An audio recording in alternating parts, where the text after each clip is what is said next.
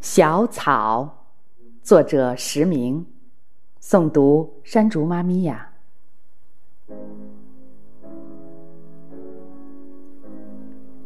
我不是小草，不知道一株小草眼中的春天是什么样子，但在我的眼中，春天。却总是与一株小草相连，在沙漠中，一株小草就是春天的全部。一点绿，点亮一个世界。在草原上，一株小草。常常与一朵小花相伴，在微风中轻轻摇摆着，问候着每一个来自远方的客人。在冬天寒冷的日子里，我家小园中，树木落光了叶子，那株月季和那株玫瑰也枯萎了。但我却在一处背风的地方，看到一株嫩绿的小草，拱出土来。看着它羞涩的样子，我想到了即将来临的春天。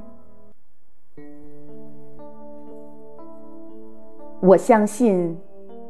一株小草眼中的春天，一定与幸福相连。阳光照耀着，